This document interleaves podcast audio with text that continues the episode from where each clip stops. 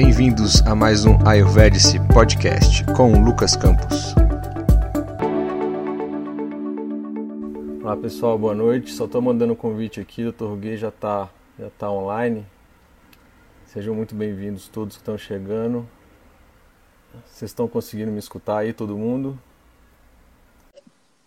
Olá, boa noite, Dr. Gui. Boa noite, tudo bem? Tudo bem? O senhor me escuta bem? Perfeito. Vou só colocar aqui. Tá legal. Ótimo. Estou vendo bem o senhor, escutando bem também. Muito bom. Doutor Gui, a gente pode, a gente pode começar com um mantra e depois a gente começa o nosso podcast aqui, a nossa gravação ao vivo. O senhor nos honra com um mantra, por favor? Vamos fazer okay. um mantra, então, dedicado a Ganesha, que é aquele que remove todos os obstáculos e ao mesmo tempo ele é a fonte de toda sabedoria. Né? Ganesha é a memória cósmica. E ao Senhor Dhanvantari, aquele que personifica todos os métodos naturais de cura e preservação da saúde. Ok. Então coloque a coluna reta, fechem os olhos as mãos juntas em Pranamudra no centro do peito.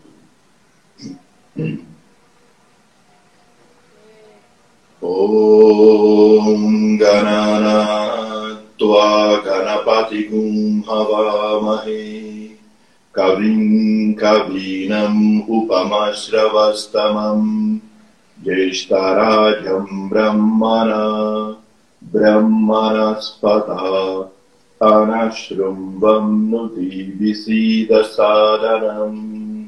ॐ श्रीमां महागणाधिपतये नमः। ॐ नमो भगवते धन्वन्तरये अमृतकलशहस्ताय सर्वामयविनाशनाय त्रिलोकनाथाय विष्णवे स्वाहा ॐ नारायणाय विद्महे वाद्यराजाय धीमहि तन्नो दन्वन्तरि प्रचोदयात् ॐ शान्ति शान्ति शान्तिः Namastê. Namastê. Doutor Gui, boa noite. Obrigado aí por, por ter aceitado o convite, né? Para mim é um prazer, uma honra estar aqui com o senhor, transmitindo aí essa live aqui ao vivo para todos, com esse tema tão importante, né? Que é essa ideia de, dos transtornos psicológicos na visão do Ayurveda do Yoga. Uma gratidão enorme, né? Eu fiz a formação com o senhor, a gente foi para a Índia, então tem uma, um caminho aí que, de aprendizado com, com o senhor, para mim é uma gratidão enorme. Muito obrigado, boa noite. Boa noite, boa noite a todos. Muito obrigado pelo convite, Lucas, e pelo seu trabalho, pelo Ayurveda, né, através das suas uh, várias manifestações aí de, de estudos que você publica. Então, isso tem levado o Ayurveda de uma forma muito correta e muito segura para muita gente. E isso é Legal. um trabalho muito bom. Obrigado. Doutor Ruguei, então vamos começar, né? A gente vai falar sobre os distúrbios aí psicológicos na visão do Ayurveda. Eu acho que a gente poderia começar com essa ideia de integralidade que o Ayurveda traz para a gente, né? Que é essa questão, a ideia do, do corpo, né? Da mente, da alma.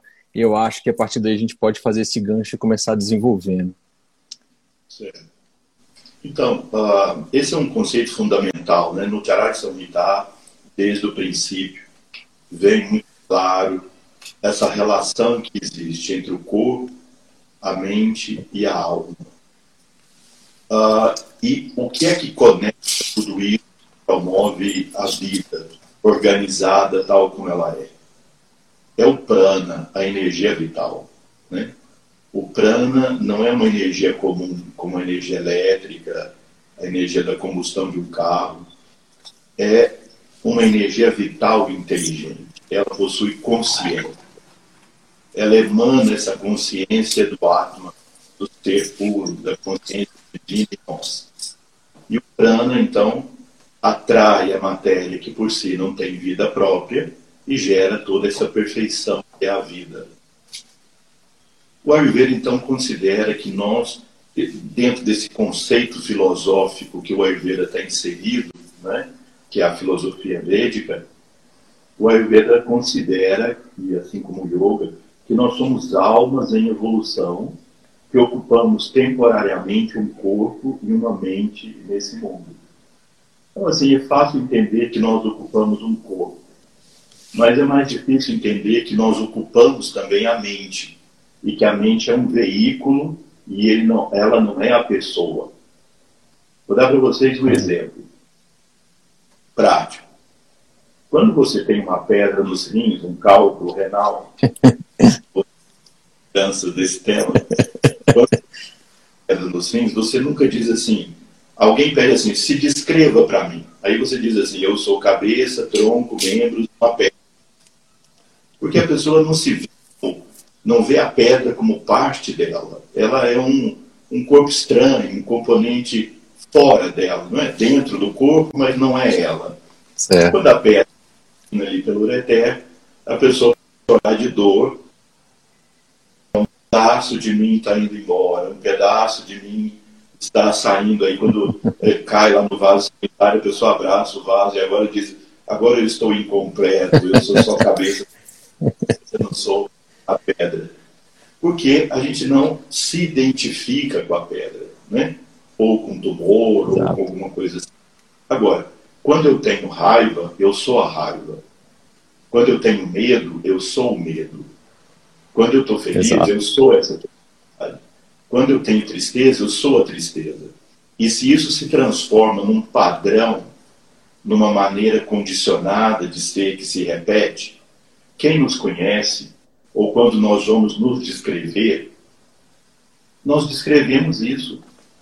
Tipo, quem é você? Exato. Descreva quem. Eu nasci em tal lugar, eu faço isso, gosto daquilo, não gosto. Ele está, está se referindo a quem? Está se referindo uhum. à mente. Né? Então, esse é um conceito muito importante. Há uma identificação do indivíduo, do ser, do eu, com o instrumento dele, que é a mente. E aí nós sofremos, nos alegramos, amamos, odiamos, crescemos, diminuímos do ponto de vista psicológico. E essa identificação, que acaba gerando a frustração existencial no conceito védico, principalmente descrito no, no Yoga Sutra de Patanjali, né, é um conceito muito importante. Nós temos o corpo. O corpo é formado, na visão do Ayurveda, pelos doshas, pelos sete tecidos, pelos esrotas, aquela rede de canais, uhum. é? É, pelos malas, nossas excreções, e pelo Agni. Por isso, a primeira frase do Sushruta, do Samhita, do conceito de saúde é Samadosha, Samadhatu, Samagni, Malakriya. Ou seja, os doshas em equilíbrio. Ah, o Agni funcionando, a capacidade digestiva de transformação, a sua máxima capacidade. Os sete tecidos devidamente ativos e funcionando corretamente. E as excreções sendo eliminadas corretamente. Mas aí vem a segunda parte da frase. É, Prasana Atma Indriyama. A harmonia entre a alma os sentidos e a mente. Perfeito. É preciso haver uma perfeita sintonia desses componentes. E por trás de tudo isso, existe o nosso eu eterno, que não se refere à chispa divina em nós, mas à nossa alma em evolução, que vai adquirindo constante experiência e aprendizado. Mas para ela adquirir experiência e aprendizado, na visão védica, isso acontece no nosso nível aqui na Terra. Uhum. Então ela precisa de um escafandro, um, um, um traje de mergulhador para mergulhar nesse planeta. E esse traje de mergulhador, obviamente. Só que quando ele entrou ali, esqueceu quem ele é. Ou seja, a alma esqueceu quem ela é. E aí ela se identificou com, com o escafandro que ela tomou para poder descer aqui. A perfeita harmonia, não é, não é para negar nada disso, não é? mas uhum. a perfeita vários componentes é o que se chama swasta. Por isso a, a última frase é swasta iti abhidyate. Então, se conquista swasta, que é a melhor palavra para descrever saúde. Swasta quer dizer a perfeita harmonia dos vários componentes que formam a pessoa e da pessoa com o ambiente que ela vive. Então, Perfeito. saúde mental e espiritual é tudo isso funcionar bem. E isso com certeza, né, doutor Ruguet, impacta a forma como a gente se expressa, a forma como a gente vê a vida, faz uso dos sentidos, isso com certeza, os estímulos externos, nosso estilo de vida, tudo isso aí vai fazendo com que a gente tome decisões e isso tem um impacto mental com certeza, né? Certo. E aí se refere aos dez sentidos, né? Os cinco sentidos que captam as experiências do mundo externo, as impressões que entram em nós, nós uhum. digerimos mente, mas também atuamos no universo fora de nós e dentro de nós. E aí são os carboindrias, os sentidos da ação. A nossa locomoção, a apreensão, a expressão, a expressão, a ação, né? Ou seja, então, é, por exemplo, o que nós falamos também está constituído dos sentidos. Quanta destruição nós provocamos em nós e nos demais pelo que nós falamos. Ela fala. Né? Então, o Ayurveda considera. Mandei o convite para ele aqui entrar novamente com a gente. Oi, doutor Ruguet. Oi. Desculpa aí, acho que foi a minha conexão aqui que caiu. Tá tudo bem. Pessoal tá aqui firme e forte. Bom, continuando o tema. Então, assim três níveis em que os desequilíbrios podem acontecer e consequentemente três caminhos de terapia. Nós temos o nível físico, né? Porque nós temos um corpo, então as doenças podem começar no corpo. É, mesmo as doenças psicológicas, a gente sempre pensa na mente produzindo doenças no corpo. Certo. Mas nós que isso é uma estrada de dupla via e que o corpo também produz doenças na mente. O exemplo mais simples e comum são as doenças degenerativas do sistema nervoso, que acabam levando a distúrbio de comportamento. Alzheimer, demência, até a doença de Parkinson, etc. Mas também, por exemplo, um distúrbio digestivo fora distúrbios hormonais, então, mas um distúrbio digestivo deixa a pessoa uh, num estado mental ruim. Uhum. Então, há uma interrelação. Quando a gente faz aqui o Panchakarma, o Ashram, a gente vê uma mudança do estado mental da pessoa em poucos dias, né? A uhum. mente fica da pessoa vê a vida dela de uma outra maneira, depois que faz uma desintoxicação do nível físico e, e, consequentemente, também mental, porque há um aspecto espiritual também envolvido. Mas, como eu dizia, a doença pode ter início no corpo. Os doshas se desequilibram, isso desequilibra o Agni, provoca toxinas, elas circulam e geram doenças. As doenças podem ser físicas, podem ser psicológicas, podem ser sociais. É, no convívio. Porque a visão védica é que o ser humano é um ser social. Claro. E consegue se relacionar. Então, isso significa um distúrbio psicológico, do ponto de vista do Ayurveda. Tá. O, o segundo nível que a doença pode acontecer, o início, né, a origem, é na mente. Por padrões mentais negativos na pessoa seja padrão emocional, seja padrão de comportamento, seja padrão intelectual, seja padrão social, ou seja, padrões negativos, eles são a origem. E aí o distúrbio tem mais relação com as tribunas, Tato, Arádias e Tamas. Tamas, ok. Quando rádias e tamas dominam a mente da pessoa, né, na linguagem do yoga e do Ayurveda, quando rádias e tamas dominam a mente da pessoa, então isso gera padrões negativos que vão interferir na vida dela em vários sentidos. Então, é, no primeiro nível, o tratamento é com ervas medicinais, com as massagens com óleos, o karma, a alimentação, estilo de vida apropriado, exercício apropriado. Mas se o padrão é mental, uhum. predominante, gerando os desequilíbrios físicos ou mesmo psicológicos, aí é preciso lidar com as tribunas. É preciso fazer uma terapia que se chama Pratipaksha Bhavana, que é construir o padrão positivo oposto àquele padrão negativo que a pessoa predominante encontrou em si mesma ou que o seu terapeuta encontrou nela, né? E ajudou uhum. essa pessoa a descobrir qual é seu padrão predominante para construir o oposto. Então a visão do Ayurveda e do Yoga em lidar com a, os padrões negativos da pessoa ao invés de fazer a psicanálise dele, esmiuçando para encontrar a história que gerou o trauma, uhum. na visão do Ayurveda, identifica o negativo, porque isso é fundamental.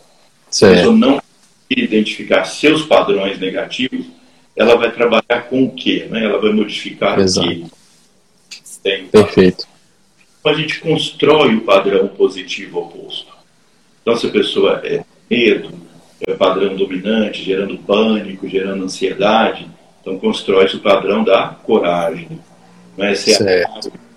perdão e assim por diante. É, e aí a pessoa deve construir isso com a ajuda do terapeuta. Agora, tem, problem tem problemas que têm origem na alma. São mais kármicos? Aham, ok são padrões construídos ao longo de várias vidas, que podem certo. ter sido alimentados durante várias vidas, que se apresentam em nós como padrões negativos resistentes a qualquer terapia. A gente faz tudo com a terapia e faz de tudo e está lá o padrão. Põe enxacar. E o negócio volta. A pessoa fala assim, quando termina, por exemplo, uma experiência negativa gerada por aquele padrão, que quase sempre a pessoa acaba culpando outros por ele, é? ou situações do país, ou o que for. Então, quando termina, aquela pessoa diz assim: Olha, nunca mais quero isso para mim, nunca mais. Passa seis meses, um ano, está lá a mesma situação repetindo é um beco sem saída. A pessoa entra ali e tem maior dificuldade. Então, o Ayurveda reconhece que existe esse nível em que esses padrões negativos também, como também tem os padrões positivos da alma, né? Sim, que são sim. talentos, aqueles que a alma já traz, assim, que são talentos espontâneos. Muitas vezes o estudo, o aprendizado, a faculdade, etc., serve só para reorganizar aquilo. Mas a pessoa sim já é dela, já é, é natural dela. É nato dela, às vezes. É. Perfeito. Mas como o nosso, o nosso negócio lidar com a, com a negatividade nossa e dos outros, né? Então, pensando nos padrões negativos,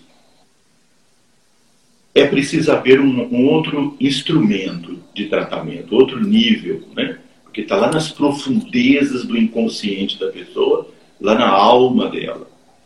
Então, tudo bem fazer um tratamento físico, com café massagem, procedimentos, NASA, etc. Tudo bem tentar transformar o padrão mental negativo da pessoa, é, psicológico, com Pratipaksha Bhavana, essas terapias certo. todas, mas é preciso lidar com a alma. E aí isso implica em algum tipo de diagnóstico primeiro, porque não se, não se faz tratamento sem um diagnóstico. Exato precede qualquer tratamento. E ele tem que ser bem feito. Então você pode fazer um diagnóstico mais superficial, interpretando na pessoa todos aqueles padrões resistentes que ela tem nela. Já fez tudo quanto é tratamento, e métodos e ele resiste, né? Ou o Ayurveda traz para junto de si o, a astrologia védica, o Jyotish. Certo. E aí, através do mapa astrológico védico, o mapa natal vai demonstrar qual foi o plano que aquela alma fez para aquela vida. E aí, planetas que estejam no mapa, e esse é um tema muito amplo, mas planetas que estejam no mapa debilitados, enfraquecidos, conflitivos, representam na pessoa, na alma, quais foram as coisas que ela não desenvolveu ao longo das vidas, que ainda se encontram atrasadas na evolução e vão se expressar como situações negativas na vida dela. Certo. Planetas exaltados, brilhantes e maravilhosos no mapa vão representar os talentos dela, que a alma traz. Né? Então, é preciso trabalhar com isso, facilitar a expressão dos padrões positivos e transformar os negativos. E isso se faz fundamentalmente com práticas espirituais com base em mantra. O mantra ah. é a principal ferramenta para o tratamento kármico. Assim como, por exemplo, do yoga, a principal ferramenta para os, as questões psicológicas é o pranayama. Tá. Né? Então nós temos assim um arsenal imenso que quando nós unimos dentro desse desse fio comum que é a cultura védica, o yoga, o ayurveda e o jyotish, a astrologia védica, nós temos o mais amplo meio de conhecimento sobre a existência humana, nosso papel no mundo, nossos desequilíbrios e temos condições de usar ferramentas dessas três grandes ciências para melhorar a qualidade de vida do indivíduo e da sociedade como um todo, consequentemente. Se não claro. melhorar o indivíduo, não tem como a sociedade viver melhor. Doutor Ruguê, é, eu tenho, na verdade, algumas pessoas colocaram aí, com relação à astrologia védica, é, algumas pessoas às vezes têm receio, às vezes por falta de conhecimento ou não saber, de achar que aquilo que vai ser trazido para ela por meio do mapa astrológico védico, que aquilo é um carimbo e aquilo é uma sentença de alguma coisa. Como é que funciona um pouco isso? Às vezes é bom o senhor falar, comentar isso para a gente. O mapa astrológico védico ele mostra possibilidades.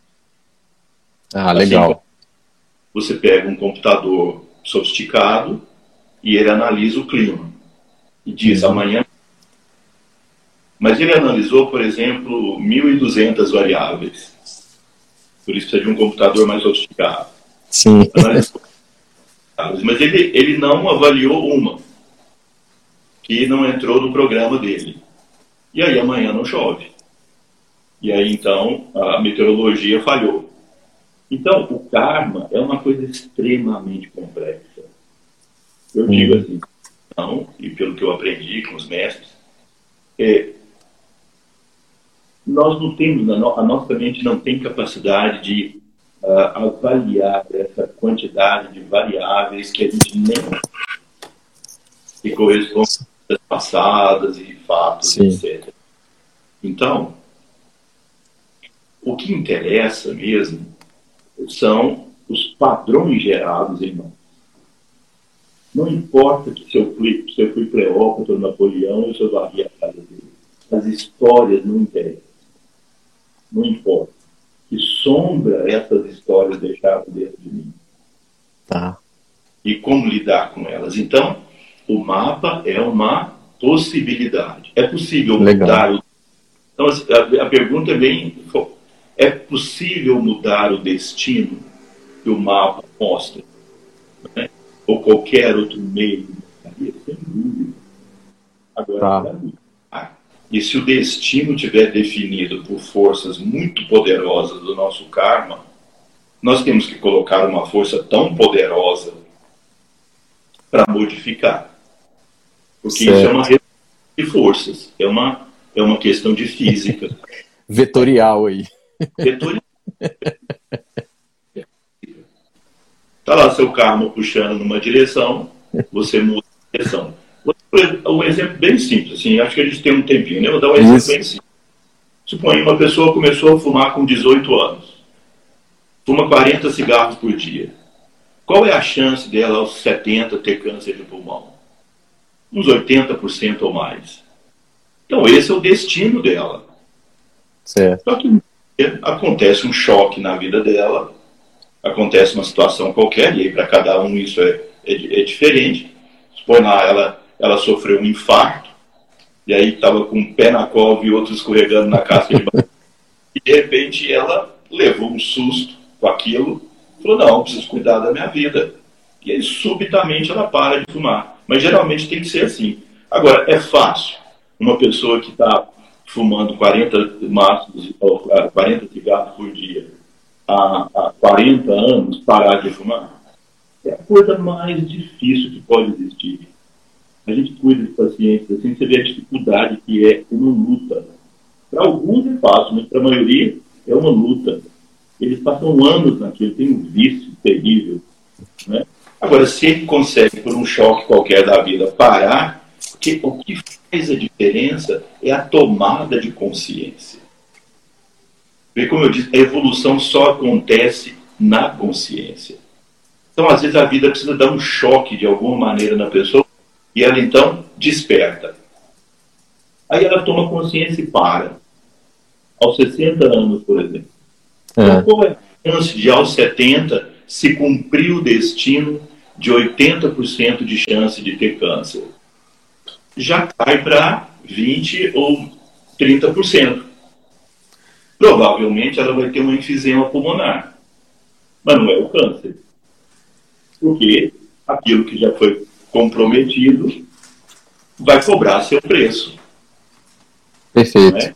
Mas não vai ser aqui o preço dela ter um câncer de pulmão, vai ser uma coisa mais amena, porque ela tomou uma decisão, agora precisa dessa força toda.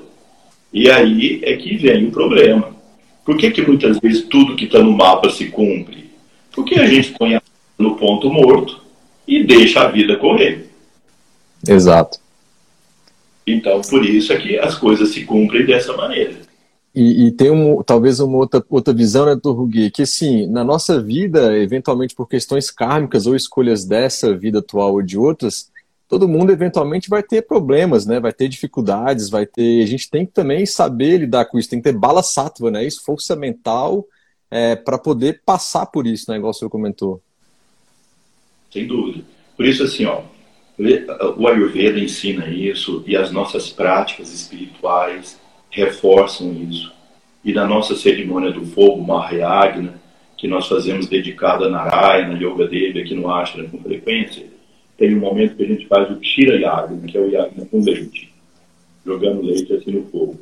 E o Kshira Yagna a gente pede no Sankava, na, na súplica, para essa parte do Yagna, pede assim, que nos dê Buddhi, Virya e Bala. Ou seja, Buddhi é a inteligência, o discernimento para você fazer escolhas apropriadas, com a luz do discernimento. Víria é a potência. Potência para você tomar iniciativa, porque não basta ter consciência, precisa tomar iniciativa, tomar as rédeas da vida, direcionar com potência. E bala é a resistência.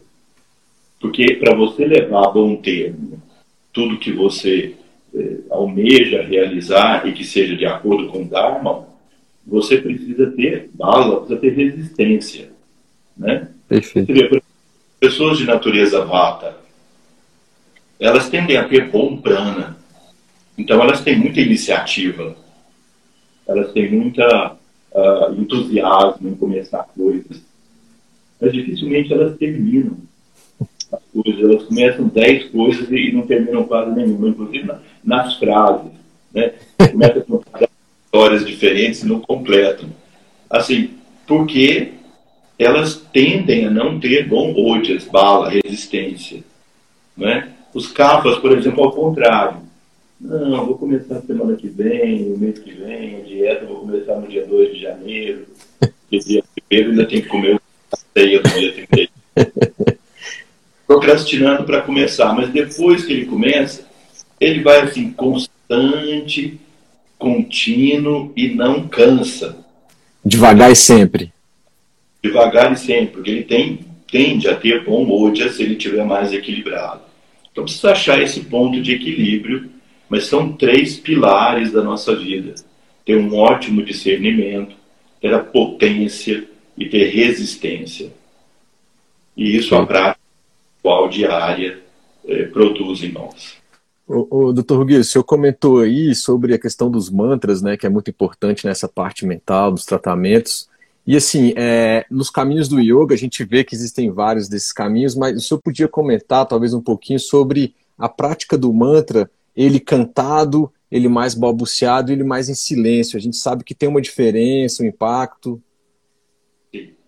Bom, os mestres sempre sugerem que a melhor forma de entoar o mantra é mental. Tem mais poder, porque ele vibra o corpo mental primeiro e dá Sim. uma introspecção maior, né? Agora, para a maioria das pessoas ainda não treinadas na prática diária dos mantras, entoar mental dispersa. Quando a pessoa vê, passou o tempo e ela não, não passou o japa. Não conseguiu fazer o japa, né? Não, parou ali no japa ou ficou passando conta que ela estava fazendo. É? Porque às vezes acontece. Acontece. Assim, a nossa vida tende a cair na mecanicidade. Qualquer coisa que a gente faz, se não botar consciência ali, a gente cai na mecanicidade. Na Índia não é raro ver. Porque uhum. como tem muito tendo isso, é mais fácil dizer sobre a Índia. Não é raro ver aqueles pandits que sabem os Vedas de memória, desde criança, pequena. Mas eles entram naquele, naquele, no estado mecânico, recitando mantra, aí chega um amigo, ele está lá recitando, fazendo a cerimônia, chama o amigo, faz, faz um cheque, assina um ato, não é? faz mil coisas, quer dizer, assim, o valor disso é pequeno. Tem que focar naquilo, né? Para pro, poder produzir um salto no nível de consciência, porque esse é o efeito do mantra. Então, o entoar mental é melhor, mas a pessoa deve começar em voz alta, se o ambiente depois balbuciando e sempre terminar o mantra em silêncio. Agora, a gente pode ser discreto nisso. Não precisa claro. fazer um um ritual, assim, principalmente com plateia, né? Por exemplo, tem gente que chega num restaurante para poder comer, na, na, hora de comer, e aí é dito, Sri Krishna diz no Bhagavad Gita, a comida que não é oferecida é tamásica. Por mais sábio que tinha aquela telha, uhum. é tamásica, foi oferecida. Aí tudo bem, oferecer significa um ato do coração, um ato interior. Você faz os mantras, mantra a sua devoção oferecendo comida divindade. E tem gente que chega no restaurante e levanta o prato e faz aquela coisa. Não é? Então, é preciso. É simples, isso é muito simples. Agora, o japa do mantra precisa ser feito diariamente, né? que ele vai produzir. Os textos antigos, textos clássicos dizem que para a transformação do karma, a gente precisa entoar no mínimo 11 mil vezes o mantra. Agora, 11 mil vezes também não é tanto assim. Se você conta 108 vezes por dá uns três meses e pouco. Se fizer todo santo dia, né? Para fazer, um, é, fazer uma aula diária, né? 108 contas é, todo dia. Você, você, em três meses e pouco, faz as 11 mil vezes. Então, vem, vem... Bom. Não, não, perfeito. Aí vem o que o senhor falou, né? A questão do, do bala sátua, de estar tá firme. Primeiro mês a pessoa faz, num mês e meio já tem um show para ir, vai sair, chama aí e já começa a quebrar tudo. Mas esse que é o grande exercício. É o exercício Poder da escolha. Voltar. Porque o exercício da escolha, ele é sempre um ato de renúncia. E isso é um treino para a mente, para do exercício da renúncia. Porque toda vez que você faz uma escolha, você está renunciando a alguma coisa. Senão não seria uma escolha. Perfeito. Não é? Por exemplo, você escolheu fazer o japa. Aí você tem várias coisas interessantes para fazer também. Mas você vai fazer o japa, você não vai gastar mais do que meia hora para fazer aquilo. Exato. Então, será que em nenhum momento do dia vai ter esse tempo? E veja, as pessoas sempre me perguntam qual é o melhor horário para fazer o mantra. Eu digo, é o horário que você tem tempo. Esse é o melhor horário. É, exato. O amanhecer e o pôr do sol, né? São horários que astronomicamente, energeticamente, vão te facilitar a prática. Se você puder fazer nesses horários, ideal. Brahma Muhurta, quando está uhum. finalizando a madrugada, começa o amanhecer, esse é o horário sagrado, mas assim como o ângelo, né? tarde também, final de tarde. Mas o melhor horário que, que para cada pessoa, a pessoa pode. Esse é o horário sagrado dela. Você fala para uma mãe com três crianças pequenas, um pai, que eles têm que, que eles têm que fazer já para amanhecer no dia, e os filhos entram na escola às sete da manhã, e tem que dar café da manhã, e arrasca, pegar os meninos. E, é da briga. Quer dizer, é, e na verdade a pessoa vai ficar num conflito com ela mesma, uhum.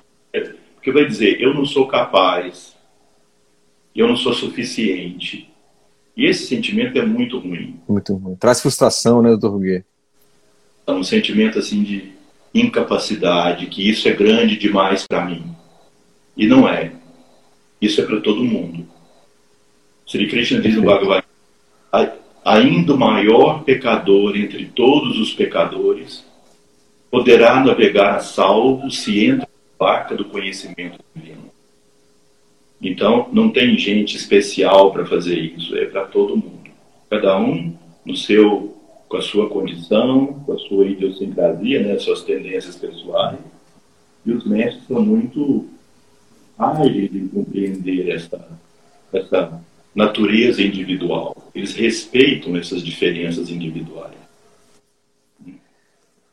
Até porque a gente aqui no, no Ocidente, né, doutor Ruguet, diferente de alguns outros lugares, mais talvez na Índia, ou pessoas que se dedicam à vida e não tem problema, a gente tem que lidar, igual o senhor falou, tem família, trabalho, tem emprego, ou seja, questões da, da vida diária que eu, particularmente, eventualmente, indo para o trabalho, num ônibus, alguma coisa, é um tempo que eu consigo fazer um mantra. É o ideal, às vezes não é, mas é o tempo que eu dedico com firmeza, com carinho, com devoção, e aí é melhor fazer do que não fazer. Então, saber adaptar, assim como Dinacharya, né, doutor Gui? Algumas pessoas fugindo rapidamente. Ah, mas o Ayurveda pede para eu acordar não sei que horas, pede para eu fazer não sei o que no nariz e pingar e fazer massagem, não sei o que, não sei o que parece que atola a pessoa de uma hora para outra, mas a gente fala, não, mas adapta a sua realidade, né? Vê o que você é capaz de fazer e muda gradualmente. Por isso que o Ayurveda tem um conceito de satmia, que é o conceito de adaptabilidade. Nós nos adaptamos, inclusive, com as coisas que fazem mal. E depois, quando vamos nos libertar delas, elas, elas cobram um preço também por isso. Por exemplo, você já deve ter passado por essa experiência, eu tenho essa experiência, de as pessoas tomam dois litros de refrigerante todo dia. E aí você pede para ela, para o refrigerante e tome esse, essa xícara de chá de gengibre. Nossa, aquele seu gengibre fez mal, você não tem ideia. O chá de gengibre me causou mal.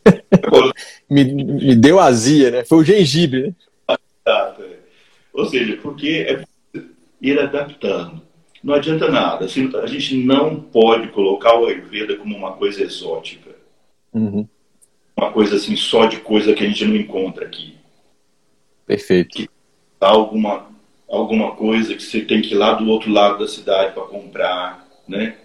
Alguma coisa só indiana, né?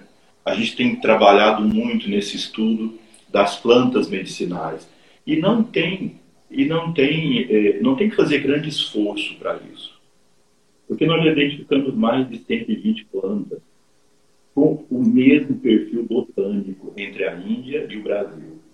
Não é que a gente tem que estudar, você vai ter que estudar muitas ervas brasileiras, mas com o que já se sabe das mesmas ervas lá e aqui, que foram trazidas ao longo de 500 anos ou mais, aí pelo, pelas migrações e tal, nós temos é, capacidade de fazer tudo isso, muita coisa que nós temos aqui, fora que o tanto de coisa que o Brasil tem que não foi ainda estudado desse ponto de vista. Né? Perfeito. Mas então, é esse, essa relação entre corpo, mente e alma equilibrados pelo prana que promove essa união. Né? Então, no primeiro nível, vata, pitta e kapha, que é o nível biológico.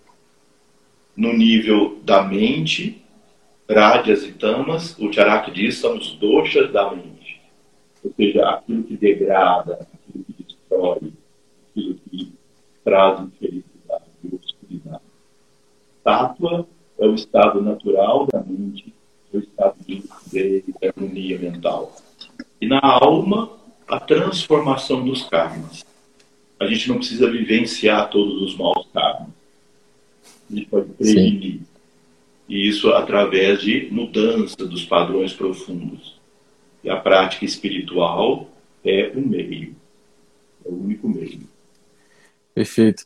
Doutor Ruguet, é uma, uma coisa que às vezes eu, eu já vi também acontecendo, a dificuldade que muitas vezes as pessoas falam, ah, ela está numa situação muito tamásica, às vezes a mente está embotada, né, aquele pântano, aquela coisa, ou muita agitação, rajacha, aquela coisa toda, julgando tudo e a pessoa acha que, pô, eu vou fazer um mantra, eu vou fazer uma prece, alguma coisa, eu já vou estar no estado satívico para sempre. Como é que é essa migração, né, do estado, eu pulo do estado tamásico para o estado é, sático? Não, né, a gente tem que passar por áreas. Como é que essa dinâmica funciona aí, doutor Guê? Um assalto disso, né? Nós todos somos seres de natureza mista.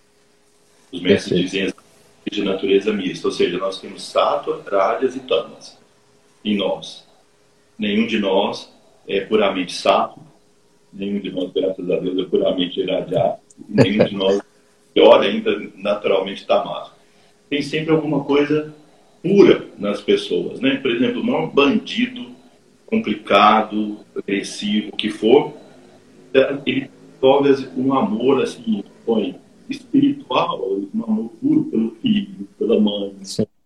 alguma coisa assim, né? Então tem lampejo, nós temos os, as três qualidades. E não há como saltar de tamas para sábado. Né? E. Não tem atalhos, né? Rádias, né? Então, por exemplo, é, suponho, vou dar para você um exemplo. Suponho você tem um amigo que está lá no sofá, em fundo quadro depressivo, uma nuvem negra em cima da cabeça, assim, esperando a hora de morrer passando o canal de televisão. Quer dizer, puro tamas, escuro. Total. Né? Aí você chama essa pessoa, olha, vamos ali, nós vamos meditar num templo, no ashram, no puro silêncio. Nós vamos meditar no transcendente absoluto, sem nome, sem forma. Apenas silêncio. Quer dizer, se essa pessoa te acompanhar, ela vai só trocar o lugar de dormir. Ela estava dormindo no sofá, vai dormir lá no templo coisa vai adiantar porque ela vai se alimentar um pouco da energia do tempo. Mas, Sim. agora, falar, se você falar para ela, olha, que ó, tem aqui ó, um óleo medicado com, com ervas, que é o anutaila, ou chá de ervas picantes. O vachá também. É, ou seja, o vachá é sátrico, mas eu diria assim, é, pimenta. Para acordar, né? Pra, isso, pípula, ou seja, coisas radiácicas. Tá. São picantes penetrantes e radiáceos, estimulantes. Aí ele está lá, esperando a hora de morrer. Aí você fala, olha, vamos fazer um negócio aqui, faz uma massagem de fricção na face com óleo, põe em bolsa de água quente e pinga de 8 a 32 gotas desse óleo. ele vai falar assim, vou esperar morrer. Aquilo vai penetrando, abrindo, descomprimindo, desbloqueando. A pessoa acorda. E aí, quando ela acorda, você com alguma outra coisa além. E ela abriu a porta. No outro não adianta, você não salta de tamas para sattva. Se a pessoa está muito tamássica, por exemplo, uma prática espiritual para uma pessoa não estar tamássica, isso é uma prática dinâmica. Sim. Então as pessoas tocam tambor e cantam, e saltam e pulam, e cantam para lá, e cantam para cá, e faz luau, essa coisa toda. E isso, pela pessoa, não é? Agora, aí depois, no estado sático, ela vai chegar num ponto onde ela vai buscar a essência, está no mais profundo silêncio. Mas não tem como saltar a evolução. Agora, nós temos que fazer um, um levantamento em nós, honesto, das nossas características. O que é que tem de tamático, o que é que tem de rajás, o que é que tem de sábio? Porque o rajás, ele parece sábio se ninguém pisa no caldo. Mas o estímulo, vem a resposta. Não é? Exato. Então, agora, é preciso entender que em certos momentos, rádias é importante na nossa vida. Por exemplo, Perfeito. quando nós temos um planejamento pessoal, suponha você faz o curso de Ayurveda, aí você vai abrir uma clínica ou vai fazer um negócio baseado no Ayurveda. Bom, você vai fazer um grande bem para a humanidade se sua clínica particular funcionar corretamente. Aí, tem que pensar no quanto você vai ganhar, quanto você vai gastar, e todo o planejamento pessoal, né? Agora, se você for sábio, diz, nossa, eu vou abrir essa clínica gratuita para todos, é, venham todos, e eu vou manter. Você nem pensa com o que, que ela vai manter, acha que só com o coração ela vai. só com prana puro, né? Sabe? Vai acontecer. Três meses depois ela fecha. Quantos já fecharam? Porque não teve um bom planejamento. Então tem uma nuance de rádias. Como na hora de dormir, uma certa nuance de tânis, para a pessoa dormir apropriadamente, não é? Agora, na hora das decisões da vida, então sátua deve predominar.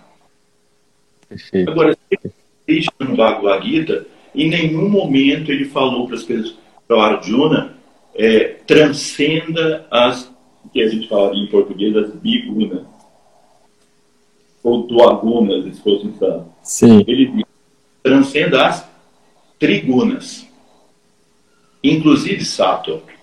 Ou seja, o yoga e o ayurveda têm duas ambições um pouco diferentes aí e complementares. A ambição do yoga é transcender as trigunas, transcender o nível da mente condicionada e alcançar a verdade suprema imutável, o absoluto. Isso está além das gunas. Isso é nirguna, não conectado às gunas, transcende as gunas, inclusive a santidade de sábio. Por isso é dito que o sábio é superior ao santo. Qual a diferença entre o sábio e o santo? O sábio é aquele que alcançou experiência com a verdade. E o santo é uma pessoa de boa alma, é uma pessoa de bom coração é um sábio. O sábio, e Krishna deixa muito claro isso, o sábio é superior ao santo.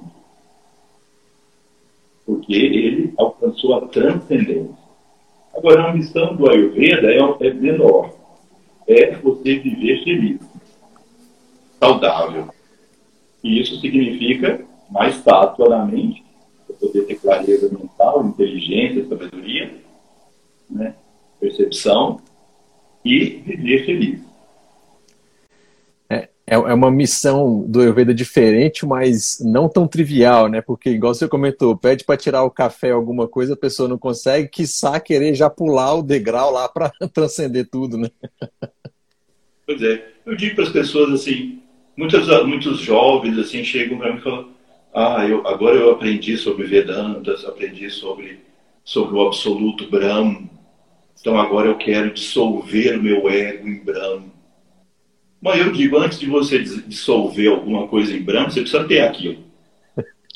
Para poder dissolver. Então é preciso desenvolver um ego maduro primeiro. Uhum. Maturidade psicológica, maturidade emocional, maturidade afetiva, maturidade intelectual, maturidade religiosa, maturidade mental como um todo. Aí sim, depois disso, a gente pode transcender. Mas, então, esse é o papel de. Não é que sejam diferentes do Yoga e o Ayurveda, Mas aí o Ayurveda é a sustentação do yoga. Porque se você observar os, uh, os obstáculos que Patanjali coloca no Yoga Sutra para se alcançar o Samadhi, a meta do yoga, você vai ver que muitos deles estão ligados ao desequilíbrio da saúde. Isso. Saúde nesse mais amplo, físico, mental e espiritual. Né? Preguiça, indolência, doenças, dor, sofrimento, porque aí a nossa consciência está construída de tal forma que ela dá prioridade para atender as necessidades mais básicas da vida primeiro. Se elas não foram atendidas, a mente fica focada nelas. Então, se a gente está doente, se está tudo desequilibrado, é muito difícil transcender esse. Os grandes yogis não tem problema. Ramana Maharishi, por exemplo, estava com câncer de várias partes do corpo e estava lá em êxtase. Ramakrishna tinha, tinha câncer, ele estava em êxtase. Mas, para a maioria de nós, qualquer dor, qualquer sofrimento, qualquer incômodo, tira o foco da consciência. E tem que dar prioridade para aquilo. Né? Numa pirâmide de necessidades que o ser humano tem. Então, é preciso cuidar de. Por isso que o yoga é uma visão integral da vida. Suasta, uhum. é da cruz suástica, ou seja, o traço vertical e o traço horizontal, eles são perfeitamente iguais na cruz suástica, que significa a vida espiritual e a vida material tem que estar completamente em equilíbrio. Então, o Ayurveda dá sustentação para você fazer uma ótima prática de yoga e, com isso, transcender as tribunas. Mas a meta do Ayurveda é te levar ao estado de sattva. Se você seja um vata sattva ou um pita sattva, um tapa sattva. Perfeito, doutor Rugui. É, a gente já está aqui indo para nosso os nossos finalmente aqui do, do horário aqui, ele tem o, o, o limite. Doutor Rugui, é, vamos, queria que aproveitasse o senhor falasse um pouco, então, é, da escola, eu vi que amanhã vai começar, já o senhor citou tanto Bhagavad Gita aí de suma importância, amanhã vai começar um estudo, inclusive, com o senhor de Bhagavad Gita. Convida todo mundo aí para participar, é gratuito. Como é que vai ser isso aí?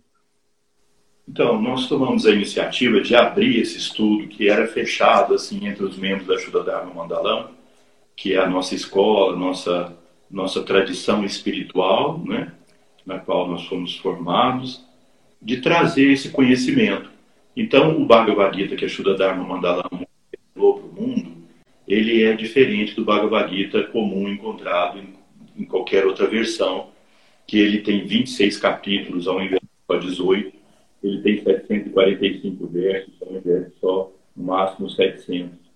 Mas não é só isso que é importante. Nós vamos estudar como devotos, como, como servidores, não assim eh, no sentido filológico, no sentido filosófico exclusivamente, ou no sentido metafísico, uhum. sofisticado. Vamos estudar o Bhagavad Gita no sentido daquele, no sentido prático. O que, que Sri Krishna ensina para nós que somos, somos Arjunas é, em fala, não é? O que, que essa divindade veio para ensinar para nós? O que, que ela trouxe de ensinamento? Então, em princípio, nós vamos fazer toda quarta-feira, às 8 horas da noite. A transmissão vai ser feita pelo nosso canal do YouTube, e é barra Narayanananda. Mas aí isso vai ser passado também. Eu sugiro, se vocês puderem, entrem no site suddhsuda.net. Lá você vai encontrar o caminho de fazer sua inscrição e poder entrar é gratuito, é, é, aberto a todas as pessoas que queiram participar. Perfeito. O pessoal já colocou o, o site aqui também. Outra coisa, doutor Rugui, tem muita gente, algumas pessoas que já sabem de Ayurveda e tal, e quando eu falo, pô, tem um ashram aqui no Brasil, tem como a gente fazer tratamentos assim, né? Doutor Rugui é médico e tal, e eles espantam, tipo, como assim tem?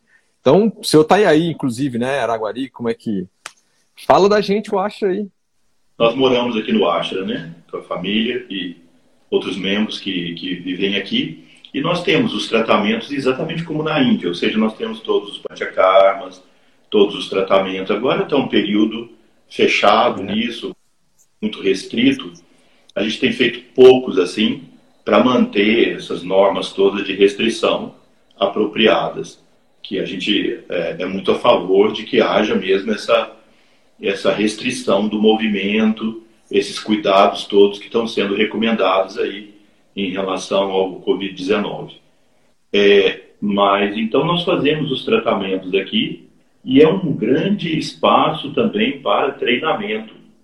Porque aqui nós todas as plantas medicinais, elas crescem aqui, nós temos e aí nós produzimos alguns medicamentos na farmácia de manipulação, nós produzimos os alimentos com todas as fórmulas tradicionais. Ao mesmo tempo, nós estamos iniciando, agora com a, a medida que foi tendo abertura, um ambulatório de atendimento gratuito pelo SUS, aberto à Perfeito. população. Vai ser feito um convênio entre, já, é, já foi feito um convênio entre a nossa fundação e a prefeitura aqui de Araguari. Então nós vamos abrir um, um, um centro de referência em práticas integrativas com, uh, de Ayurveda? Excelente. De Ayurveda para trazer mesmo a Ayurveda para a saúde pública. Isso é fundamental. Perfeito. Perfeito. A gente está aqui então com 30 segundos finais, doutor Ruguei. Então, queria agradecer, gratidão imensa aí tá, ter recebido o senhor, disponibilidade aí. É, vou estar tá amanhã lá também nos estudos aí do Bhagavad Gita, vai ser ótimo. Aí todo mundo está elogiando pra caramba aqui. É, muito obrigado pelo senhor ter aceitado, obrigado a todos que participaram aí. Um grande abraço. Espero revê-lo em breve. Estou à disposição, namastê, felicidade para todos. Espero vocês amanhã, então, no nosso estudo do Bhagavad Gita. Namastê. É isso.